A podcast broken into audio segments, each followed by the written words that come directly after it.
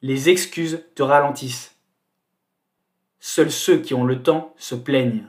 Si tu as le temps de trouver une excuse et de l'exprimer, tu as perdu du temps pour avancer. Au lieu de te focaliser sur ce qui ne fonctionne pas, regarde ce qui va pour te donner une raison de continuer.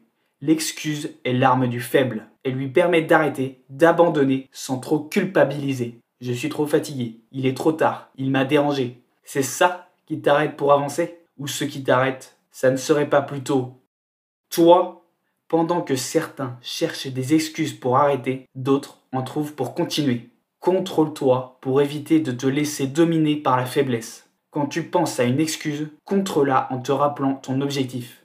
Surtout, n'exprime pas tes plaintes ouvertement, encore moins tes proches.